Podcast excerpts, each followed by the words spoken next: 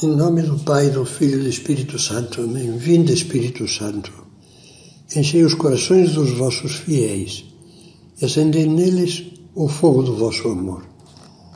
Enviai o vosso Espírito e tudo será criado e renovareis a face da terra. Nas duas meditações anteriores, viemos umas atitudes de mediocridade subjetiva viver na vida sem ter metas altas, metas certas. Viver na vida tendo metas baixas. Isso só cria problemas e nos deixa num estado de mediocridade sobre o qual vamos continuar ainda meditando agora, nessa sexta meditação. As dificuldades da mediocridade em que estivemos já meditando Todos nós as temos. Cada um de nós poderia abrir um livro registro e cadastrá-las. Para isso bastaria identificar tudo aquilo que nós achamos demais e que nos move a, a, a reclamar. É demais.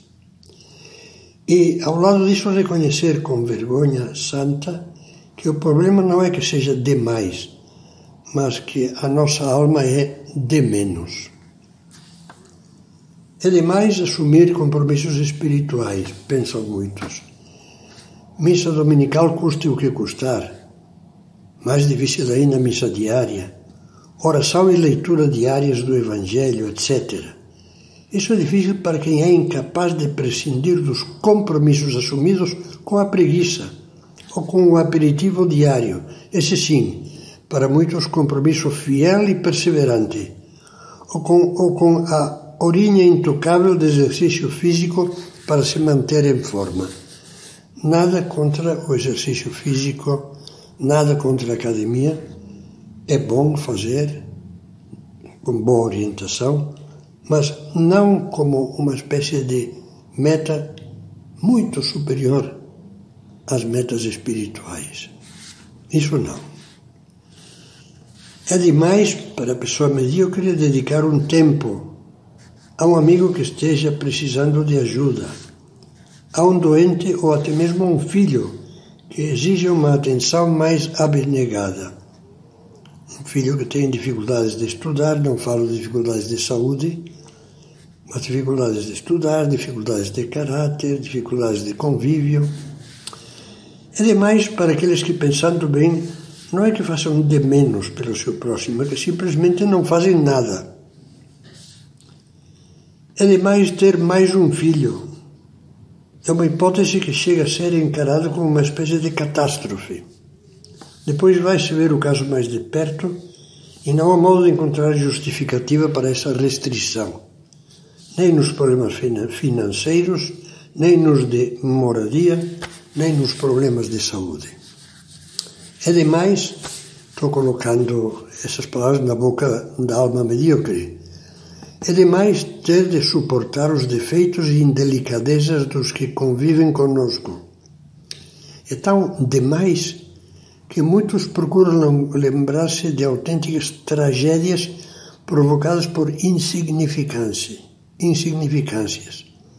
Uma resposta um pouco atravessada, um cumprimento fio, frio, os cotovelos em cima da mesa. Esquecemos que para um cristão os dois níveis normais do amor ao próximo são amarás ao próximo como a ti mesmo e amai-vos uns aos outros, diz Jesus, como eu vos amei. Para quem tem que ser a enumeração das características do amor cristão, da caridade cristã que faz São Paulo na primeira carta aos Coríntios. Com certeza não é para quem jamais encontrou pessoas com defeitos com grosserias, com esquecimentos ou com, ou mau humor.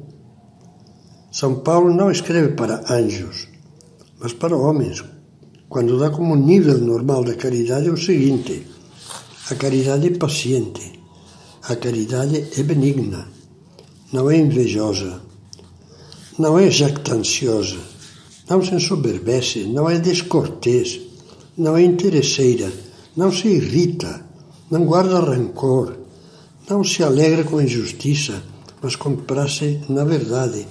Tudo desculpa, tudo crê, tudo espera, tudo sofre.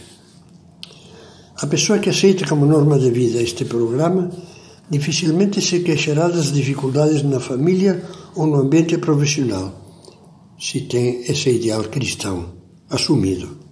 O que para outros seriam dificuldades, para esse cristão de nível alto, nível alto de metas altas, são ocasiões diárias de amar e de servir. Isso quer dizer, portanto, que o problema de grande parte das nossas dificuldades, vou insistir nisso, se reduz a um problema de ampliação das fronteiras do coração, dos horizontes do nosso coração. É preciso que nos decidamos a elevar o nosso nível de normalidade, sem nos deixarmos dominar pelos níveis que o ambiente que nos rodeia e no qual estamos mergulhados nos pretende impor. Nesse ponto, o cristão deve ser especialmente firme e coerente. Caso contrário, facilmente se deixará arrastar pelo fluxo de um meio social onde cada vez se torna mais comum que até mesmo aquilo que é francamente anormal se normalize e se imponha como lei. Hoje em dia as coisas são assim, as coisas mudaram. O que causa estranheza não faltará quem o diga, é que um homem, decorridos dois ou três anos, ainda esteja com a mesma mulher com quem se casou. É a desorientação profunda. O mundo parece mergulhar aceleradamente na idolatria do agradável, do fácil, do cômodo. Facilidades da técnica que nasceram como meios de a pessoa se organizar e trabalhar melhor, de aproveitar melhor o tempo, de possuir maior informação, etc., vão se transformando em utensílios, utensílios de amolecimento e degradação até.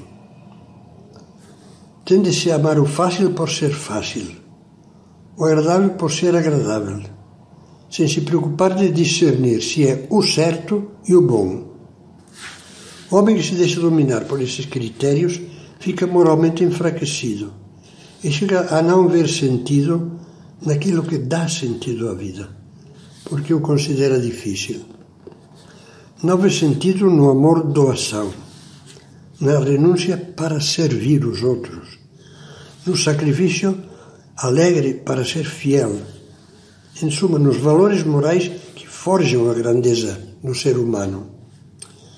Daí a necessidade que é urgente de os cristãos alargarem as fronteiras do seu coração, para assim trazer um sopro de vida a este mundo que parece que está perdendo a alma.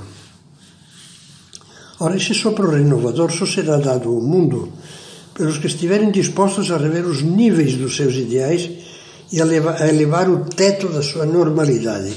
Isto vai chocar sem dúvida no ambiente geral, mas no fim das contas será um choque de revitalização uma sacudida capaz de despertar do letargo aqueles que ainda podem reerguer-se e caminhar. Esses homens e mulheres de nível moral sadio, acima da média doentia, talvez não sejam compreendidos. Talvez precisem da coragem de começar a lutar sozinhos, sem sentir o apoio no ambiente, na família, no sentido amplo, nem sequer nos mais próximos terão de ser corajosos para serem autênticos e não dobrarem o joelho diante de tudo o que todo mundo faz. Por isso deverão amar muito a verdade. E será também preciso que se decidam a apagar do seu dicionário a palavra dificuldade ou pelo menos a mudar-lhe o sentido.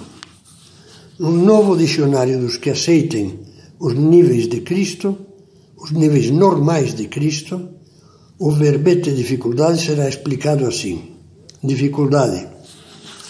A maior parte das vezes é o mal-estar gerado pelos nossos defeitos ou pela nossa mediocridade. Algumas vezes é um obstáculo objetivo que se encontra na vida e que, tendo sido enviado ou permitido por Deus, tem como finalidade firmar-nos no bem, fazer-nos crescer espiritual e humanamente, purificar-nos e levar a nossa alegria até uma altura até então insuspeitada. Metade do que diz esse texto do imaginário verbete já foi feita nas meditações anteriores. Procuraremos agora nas próximas refletir sobre a segunda, a segunda metade, as dificuldades objetivas com as quais Deus quer que lidemos e Ele nos ajudará a lidar.